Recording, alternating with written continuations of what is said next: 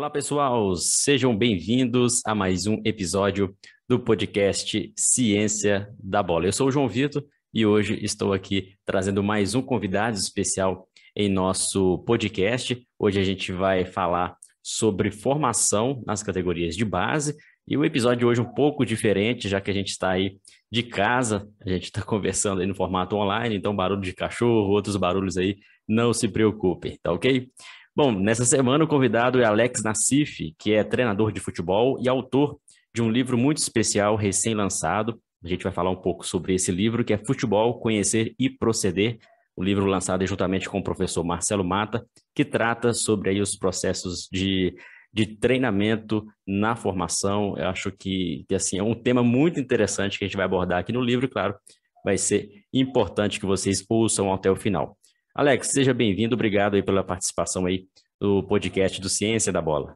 É, boa noite aí, é, bom dia para quem está ouvindo, vai depender de quem está no horário, né? As pessoas pegam um podcast, esse, esse momento de podcast é muito legal porque as pessoas têm um momento que ela que lhe agrade para poder escutar, né? Então, obrigado aí, João, obrigado ao Ciência da Bola da oportunidade da gente tá trocando uma figurinha aí falando sobre futebol. Lembrando que o episódio de hoje tem um apoio especial da patrocinadora do podcast Ciência da Bola, que é a empresa Outlier FC.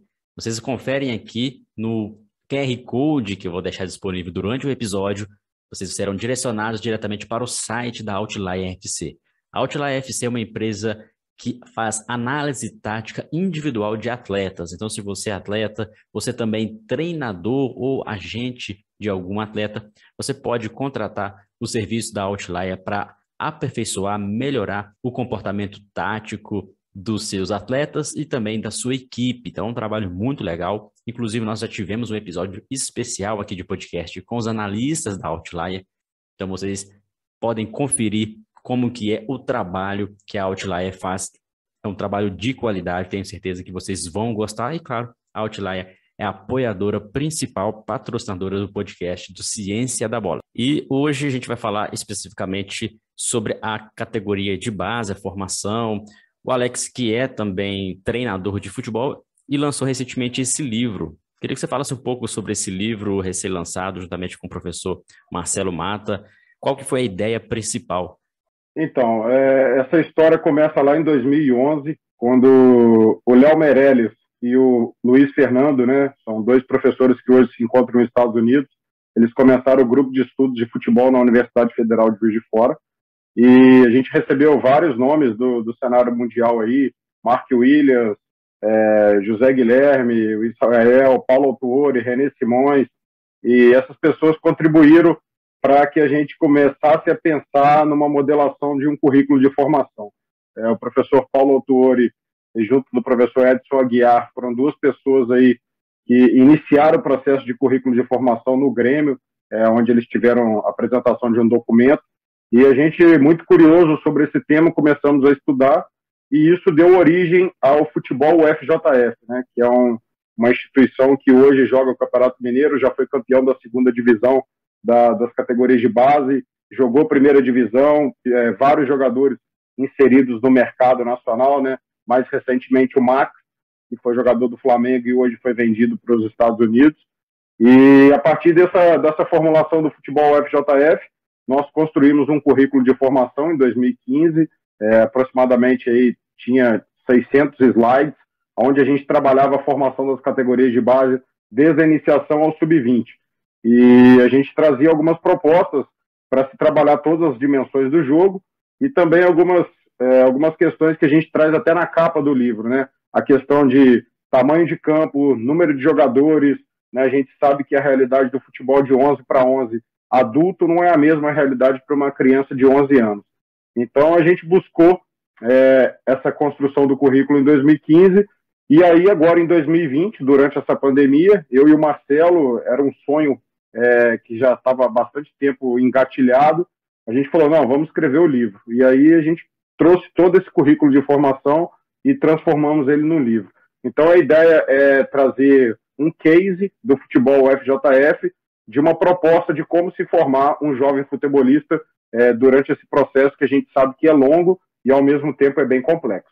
Interessante porque é um tipo de, de conteúdo muito buscado por profissionais nas categorias de base. O que ensinar em cada idade, em cada categoria, quando progredir, quando avançar e até mesmo quando retroceder um pouco o treinamento ali naquele sentido de aperfeiçoar alguma técnica, algum fundamento ou algum conhecimento sobre princípios táticos. Então, a, esse livro ele tem um case, né? Isso é importante porque ele já foi aplicado na prática, algo que vocês trouxeram da, da prática para o livro. Isso é muito importante. É, esse trabalho foi desenvolvido juntamente com o professor Marcelo Mata, né, que é professor da Universidade Federal de Juiz de Fora. Então, é um case específico da, que vocês fizeram na universidade.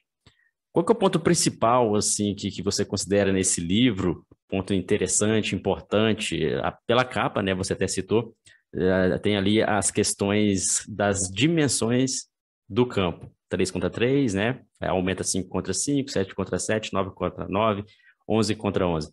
Esse é o ponto principal de a gente entender que existe futebol de diferentes tamanhos para diferentes idades. Seria isso? É, é, é, uma da, é uma, vamos falar que é uma ideia inicial, né? É, a gente traz o currículo de formação como uma base igual na escola. É, como você bem disse aí, é, no futebol a gente, há, há muitos anos atrás, basicamente, a gente não sabia como se trabalhar ano a ano no futebol. E a gente traz isso da escola, né? A gente sabe, a gente sabia o que, que a gente ia aprender na quarta série, na quinta série, na sétima série, em cada matéria, seja matemática, é, física, química. A gente já sabe esse currículo de formação, porque é muito bem definido pelo MEC. E no futebol a gente tinha uma carência. E hoje os clubes, eles construíram seus currículos de formações. Né? A maioria dos clubes hoje no futebol brasileiro, eles têm o seu documento orientador. Mas só que é um documento fechado, né? É, a maioria das pessoas não tem acesso, a, por exemplo, ao documento orientador do Flamengo, do Atlético Paranaense, do Cruzeiro. E aí, essas, nós que somos estudiosos do futebol, nós temos ideias, mas nós, temos, nós não temos um case. Então, a gente traz isso no nosso livro, é, as dimensões do jogo, né? A gente até, inclusive, traz cinco dimensões, é, trazendo a dimensão social, que é uma, é uma questão que eu trago até nova hoje na literatura brasileira, onde a gente trata técnica, tática, física, psicológica e social e como trabalhar esses conteúdos ao longo dos anos. Então, por exemplo, se a gente pegar um princípio lá, a gente traz os princípios do jogo proposto pelo professor Israel, né, os gerais, operacionais, fundamentais e também os específicos. Então, se a gente pegar, por exemplo, o princípio da amplitude ou o princípio da profundidade, é, em que idade se trabalha? É, em, a gente fala de janelas de oportunidade, né? Onde que é o, o período sensível para se trabalhar o princípio da amplitude? É, qual é o período sensível para se trabalhar a profundidade, é, a cobertura ofensiva? Então a gente faz uma proposta de quadros, né, para todas as dimensões e aonde, aonde seria o desenvolvimento, aonde seria o, a iniciação, o aperfeiçoamento e o reforço. Né? A gente traz esses quadros dentro do livro.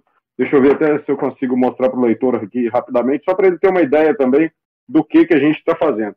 Eu não sei se dá para ver, João. Aqui, aqui, por exemplo, é um quadro da dimensão técnica. Não sei se dá para visualizar um pouco. Então, esse é um quadro onde a gente mostra é, da dimensão técnica como se trabalhar ano a ano em termos de legenda. E aí, no final, que é o caderno de treino, a gente traz esses princípios como exemplo. Então, vamos colocar que a fase sensível de trabalhar amplitude seja nos 14 anos. Tá, e como é que a gente trabalha ela nos 12, nos 14, no 17 e no 20? Então a gente coloca quatro exemplos de treinamento para cada princípio, mostrando como se trabalhar amplitude na iniciação, é um exemplo de treino para trabalhar amplitude no desenvolvimento, um exemplo para se trabalhar no aperfeiçoamento e um exemplo para se trabalhar no reforço. E assim a gente fez para todos os princípios. Nós temos aí aproximadamente 18 princípios ofensivos é, específicos e mais 14 princípios é, defensivos. E aí a gente dá mais ou menos aí 225 exercícios, que é onde o leitor vai conseguir ter essa visualização é, do que é necessário e de como fazer é, esses exercícios do, ao longo da formação dos atletas. Então é um documento mesmo norteador para que o próprio treinador ele se embase né, dessas orientações e ele possa adequar de acordo com, com o clube ou com a escola que ele estiver trabalhando. Então, é realmente um documento que estava faltando na literatura. Você até citou que clubes já têm é, grande parte dos clubes, acredito que nem todos têm ali o seu documento orientador, né, para que saiba os conteúdos específicos da idade, mas tendo é, é, esse livro, com certeza vai auxiliar muito os treinadores. E aqui no Ciência da Bola, muitas pessoas têm dúvidas, Alex, é, realmente nesse sentido. O que ensinar? Será que posso ensinar um princípio tático para uma criança de 7 anos? Então, é, por exemplo, é um das, uma das perguntas é ou quando ensinar um, um determinado princípio mais avançado. E quando você coloca ali no livro, acho que a capa até é chamativa nesse sentido, né? O futebol 3 contra 3, 5 contra 5, a gente consegue trazer as idades também, por exemplo, quando ensinar o 3 contra 3, é né? quando jogar 3 contra 3, seria na iniciação, 5 anos, 7 anos. Vamos tentar entender um pouco assim de cada idade, né, de cada faixa etária, ali por volta da iniciação, de 5 a 7, depois ali até os 10, depois 15, até 15, para ilustrar para o pessoal que está nos acompanhando, e, claro, depois o pessoal acompanhar com mais detalhes no livro. Para iniciar, cinco anos é a idade ideal, como que, que você, de forma geral, abordaria? Bom, a gente traz, é, é até só complementando o que você está falando, essa questão do, do livro, a gente traz não como uma receita, a gente traz o livro como uma proposta, é, como você bem disse, para que cada um, é, de acordo com a sua realidade, crie o seu documento orientador e aplique da forma que lhe, que lhe convém. Então a gente deixa isso bem claro durante o livro, para não achar que a gente está colocando uma verdade absoluta que não é a nossa intenção. É, a gente coloca essas idades, basicamente, aí, os 5 contra 5, ali nas idades é, inferiores a 10 anos, e é uma idade onde o jovem também está naquela, naquela fase de futsal. A gente acredita muito na iniciação esportiva universal, que é uma proposta do Pablo Greco, né, um doutor aí da, da ciência também. Então a gente traz essa fase de iniciação esportiva universal e do 5 contra 5, sub-7, sub-9, é, e aí do sub-11 a gente já aumenta para um 7 contra 7, depois do sub-13 a gente já aumenta para um, é, um 9 contra 9, e aí depois do sub-15 a gente tem o 11 contra 11, mais uma, um tamanho de campo um pouquinho menor do que o oficial, para ir a partir do sub-16, sub-17 a gente já ter o 11 contra 11 no tamanho oficial da FIFA, que seria o 105 por 68. Então a gente traz essa progressão aí do 5 contra 5, sub-7, sub-9, é, sub-11, 7 contra 7, sub-13, 9 contra 9 e depois o 11 contra 11. Porque a gente vê que os jogadores eles precisam dessa, dessa, dessa fase de tomadas de decisão aonde eles estejam estimulados. Se a gente pegar o metro quadrado por jogador é, do sub do 11 contra 11 do adulto e da criança é, vai ficar muito mais difícil para que o, o pequeno, né, o jovem o jovem jogador, ele tenha estímulos, né? Se a gente pegar um campo de 105 por 68, uma criança de 11 anos, quantas vezes ela vai pegar na bola, né? Então, os estímulos vão ser muito menores. Enquanto se a gente reduzir um pouco o campo, essa criança vai ter maior número de toque na bola, maior número de tomada de decisão, e com isso os aspectos cognitivos dele vai ser maior estimulado e com isso o desenvolvimento de todas as dimensões vão ser maiores. E quando você fala sobre o futsal, é interessante ele estar dentro do processo de formação, né? E ele caracterizaria ele um 5 contra 5 ou não?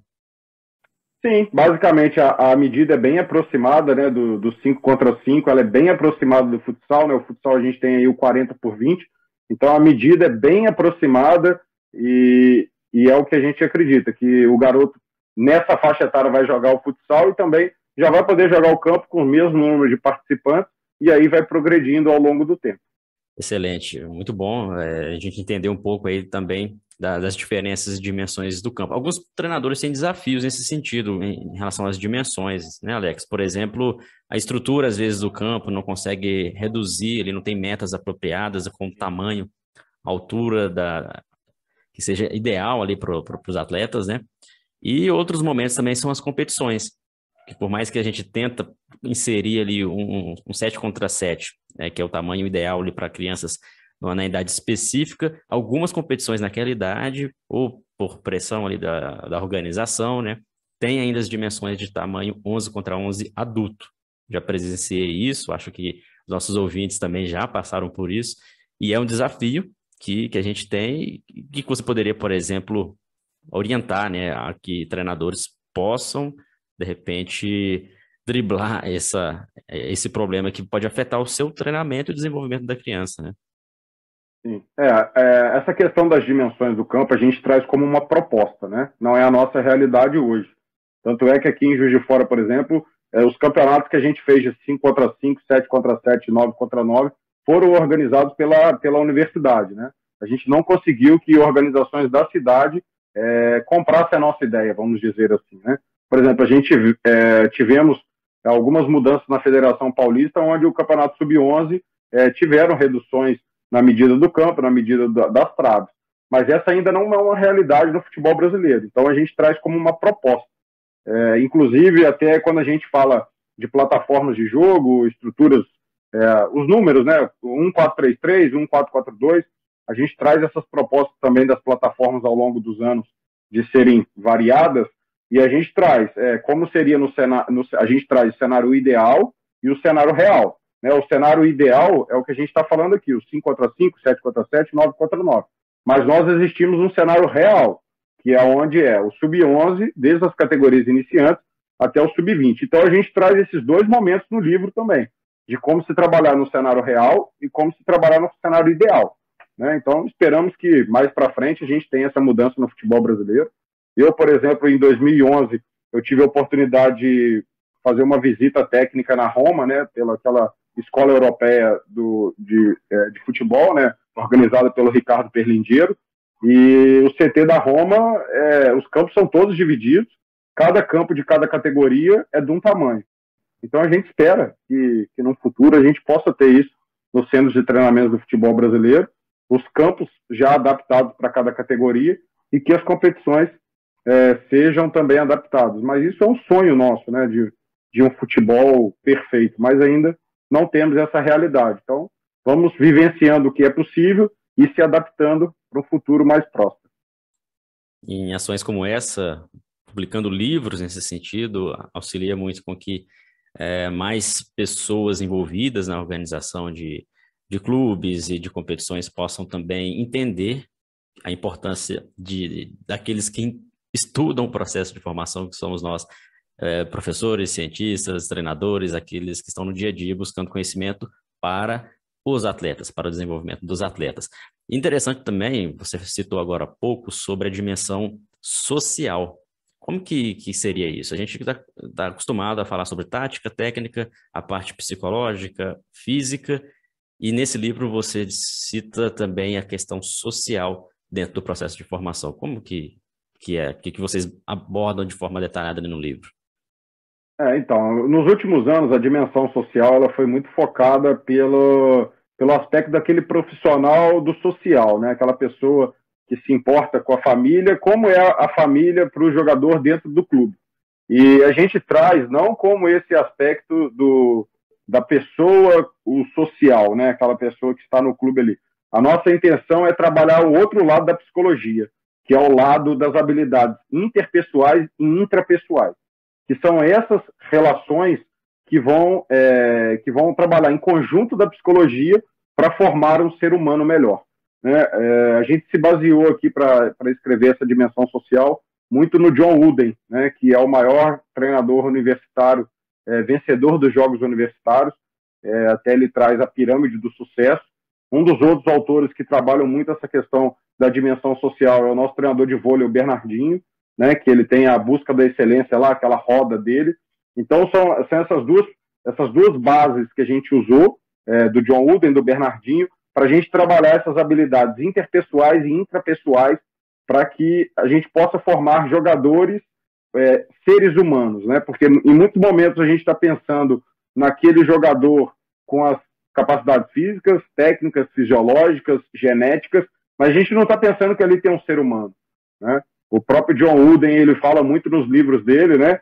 Que ele nunca falou para o time dele que tinha que vencer. Você tinha que dar o seu melhor. Se o seu melhor é, fosse significasse a vitória, perfeito. Mas se não significasse a vitória, tudo bem. Nem, nem todo mundo vai ser o melhor do mundo, nem todo mundo vai conquistar. Então, o importante é, é, é que essa, essa, essa, essa construção do ser humano seja mais importante do que a formação do futebol. Então a gente busca, dentro dessa dimensão social, é, mostrar que ela está junto da psicologia, que elas andam de mãos dadas e abordar essas questões das, habilidades. Importante porque muitas pessoas acham que é apenas entender de tática, de técnica e criar ali, olha, eu tenho aqui conteúdos para serem ensinados no Sub-12, então vamos ensinar, mas sem olhar todo o contexto, porque por mais que a criança tenha um talento, né, tenha uma genética que auxilie com que ela tenha um aprendizado mais facilitado e aprimore as suas competências, talvez alguma questão interpessoal, o próprio grupo, ou até mesmo ele com ele, falta de confiança, de repente, é, baixa estima, isso pode, de repente, atrapalhar o seu desenvolvimento, e muitas vezes o treinador não percebe isso, né, Alex? E é fundamental, porque talvez são esses detalhes que diferencia um atleta que vai chegar lá no topo daquele que não vai chegar, né? Com certeza. É, eu gosto de contar muito uma experiência que eu tive, inclusive eu contei ela hoje. É, em 2016, lá na UFJF, enquanto eu era treinador do Sub-17 no Campeonato Mineiro, a gente tinha um, uma participação de três, é, três atletas do programa socioeducativo, né? São meninos que estão cumprindo medidas é, socioeducativas que tiveram alguma pena. E dois desses atletas eram titulares da minha equipe. Um deles era o capitão do meu time e o outro era um atacante que jogava pela beirada, era muito rápido, muito veloz e não conseguia não conseguia finalizar bem. E sempre que eu fazia complemento de finalização com ele, no final do treino, ele fugia. Fugia. E aí, eu, a gente, como treinador, às vezes a gente fica muito bravo e a gente acaba. Ah, por quê? Não, a gente nem pergunta às vezes por quê, né? E aí eu comecei a me perguntar por que, que ele estava fugindo, estava bravo com ele. E aí eu descobri que ele estava fugindo do treino de finalização para ligar para a mãe dele. Porque acabava o treino, ele já tinha que voltar para a prisão, vamos falar assim, né? Que é esse programa de socioeducação. E aí, aí eu fui lá, fui lá no presídio, onde eles ficavam, conheci a realidade deles. E aí eu fiz um pacto com ele e com as pessoas de lá. Eu falei, olha, se, se você treinar a finalização depois do treino todo dia e tiver uma percentual de acerto alto, eu vou deixar você ligado no meu telefone. Né? Fiz, conversei lá com o pessoal do, os administrativos, eles concordaram com isso. Aí foi meio que um pacto com ele. Então, assim, é, às vezes a gente está muito preocupado com a performance e a gente não pensa nesse lado emocional. Era uma criança de 16 anos que estava cumprindo uma pena e estava com saudade da mãe dela, da mãe dele. Então, aquilo ali transformou a minha vida. Aquilo, eu acho que foi o ano que eu mais cresci como pessoa, nem como treinador. Cresci como ser humano ali, vendo que uma realidade de uma criança estava com saudade da mãe e não podia falar com ela. E eu estava cobrando desempenho. Então, eu acho que esse lado é o mais importante enquanto, enquanto nós somos treinadores. Excelente relato aí. Com certeza muitos profissionais que estão nos acompanhando passam por situações similares, né, também.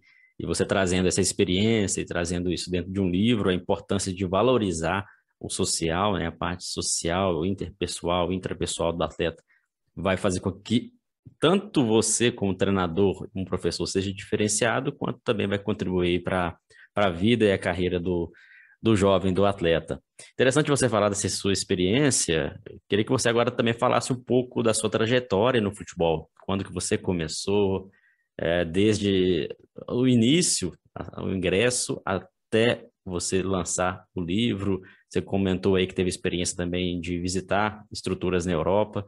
Como que foi aí, e é a trajetória do, do Alex Nassif? É, então, eu me formei em Educação Física em 2009, e aí trabalhei por três anos como treinador de futsal, é, de 2009 a 2012. Nesse período aí eu fiz as minhas especializações em treinamento esportivo na UFJF e em futebol na Universidade Federal de, de Viçosa. E aí eu tive a oportunidade de conhecer o, o professor Ricardo Drubski na pós, em Viçosa. Depois eu tinha que produzir um artigo e acabou que ele virou o treinador do Tupi, por coincidência aqui da minha cidade. E aí eu tive a oportunidade de fazer o, avaliação fisiológica do clube. E aí ele gostou muito, falou que estava precisando de um analista de desempenho. E com isso eu acabei entrando no futebol profissional em 2011 como analista, até o ano que o Tupi foi campeão da Série D com o Ricardo. E aí dali eu comecei a trabalhar com, outro, com outros treinadores, o Moacir Júnior lá também, o Alexandre Gracelli, e depois eles me fizeram convite para trabalhar com eles em outros clubes, e aí passei, passei a ser auxiliar já, auxiliar técnico, e depois trabalhei como treinador na base, e por fim tive a oportunidade também no, de ser treinador no profissional do Tupi. Então, passei por clubes como América Mineiro, Ferroviária, Ipatinga, América de Natal, Paysandu, é, vários clubes do futebol brasileiro. Já completei 10 clubes profissionais, trabalhando como auxiliar técnico, analista e treinador profissional. E na base fui três anos treinador do futebol FJF, é, campeão da segunda divisão do Sub-17 e também agora minha última experiência como treinador do Vitória, é, da Bahia, treinador do Sub-15, campeão do ano passado. E esse ano eu estava no Sub-17 do, do Vitória, mas por questões familiares eu, eu precisei me desligar do clube, né? Hoje eu estou com um filhinho de 10 meses, então é um momento que eu estou numa, numa fase de cuidar da minha família, cuidar do meu filho, e futuramente, se, se tivermos possibilidade de voltar para o futebol, é, que tenha uma condição para eu estar com a minha família, eu estarei de volta. Mas nesse momento, nesse último, nesse último percurso, o Vitória passa por uma, uma condição muito complicada, né? um clube muito grande, mas que está no momento de dificuldade financeira, passando pela Série C. Então foi o momento de eu dar um passinho para trás, cuidar da minha família e esperar uma nova oportunidade. Então, é, já passei por várias funções dentro do futebol, inclusive, né, fui coordenador técnico do futebol FJF em 2015, antes de ser treinador.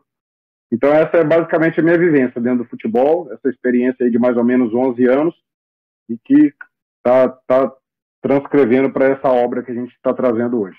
Legal, importante você falar, né, que importante dedicar momento também para a família, né? Então, você aí com, mais um membro em casa, né? Então, isso é muito importante. A gente dá uma respirada. Isso serve também aí de, de aprendizado para muitos profissionais que nos acompanham, porque o futebol, sim, ele sempre vai existir, sempre vai estar junto da gente, mas a gente tem que olhar também o nosso o lado a lado, a família, principalmente. É, e o livro chega no momento legal, né? O momento também da gente compartilhar, vocês compartilhar o seu conhecimento específico sobre esse assunto com, com outras pessoas. Como que a gente já, já pode adquirir esse livro? Ele já está lançado, né? A gente vai deixar também aqui um link específico, mas fala para o pessoal aí como que quem quiser adquirir o, o livro já pode adquirir. É, nós vamos fazer o lançamento oficial, né, a noite de autógrafos, no dia 23, na quinta-feira, às 19 horas, no Espaço Cidade, aqui em Juiz de Fora, é, que se encontra no Parque Alfred quem é da cidade ou próximo quiser presenciar à noite e poder adquirir presencialmente, será um prazer. E quem não tiver essa oportunidade, os ouvintes que estão em outras cidades, outros estados do, do, do país, podem adquirir no site da Amazon ou também no site da editora Apris. É, os dois sites já estão comercializando o livro, é, desde semana passada, segunda-feira passada, já está sendo comercializado e é basicamente isso. A, ainda não tem a versão digital, é, muitos, muitas pessoas vêm perguntando isso. Por enquanto só foi lançada a, a versão física e a versão digital em breve aí ela deve estar sendo lançada. A editora está fazendo algumas correções porque a parte do caderno de treinos tem muitas imagens e isso acaba complicando, né? Porque as plataformas de e-book, por exemplo, algumas delas são preto e branco então isso complica um pouquinho para a editora fazer algumas configurações do livro, que tem aí mais ou menos 225 exercícios, fora as outras imagens coloridas do livro.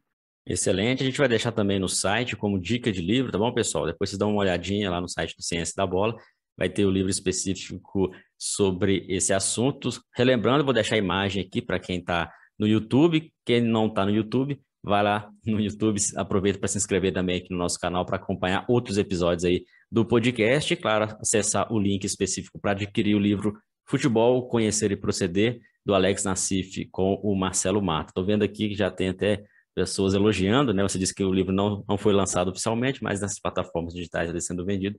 O pessoal que já adquiriu elogiando o trabalho, então tenho certeza que, que é um livro de qualidade. É, um livro que deu bastante trabalho, quem sabe aí um próximo, né?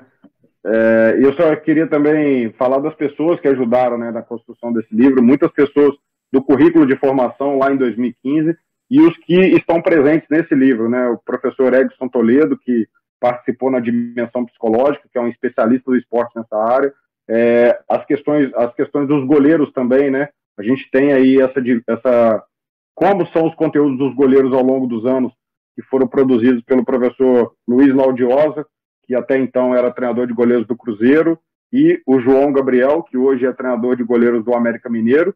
e também o Tadeu Rodrigues, que hoje está fazendo doutorado na Universidade de Coimbra. São as pessoas que, que nos ajudaram a colaborar com esse livro, fora tantos os outros que estiveram com a gente durante a, construção do currículo de formação.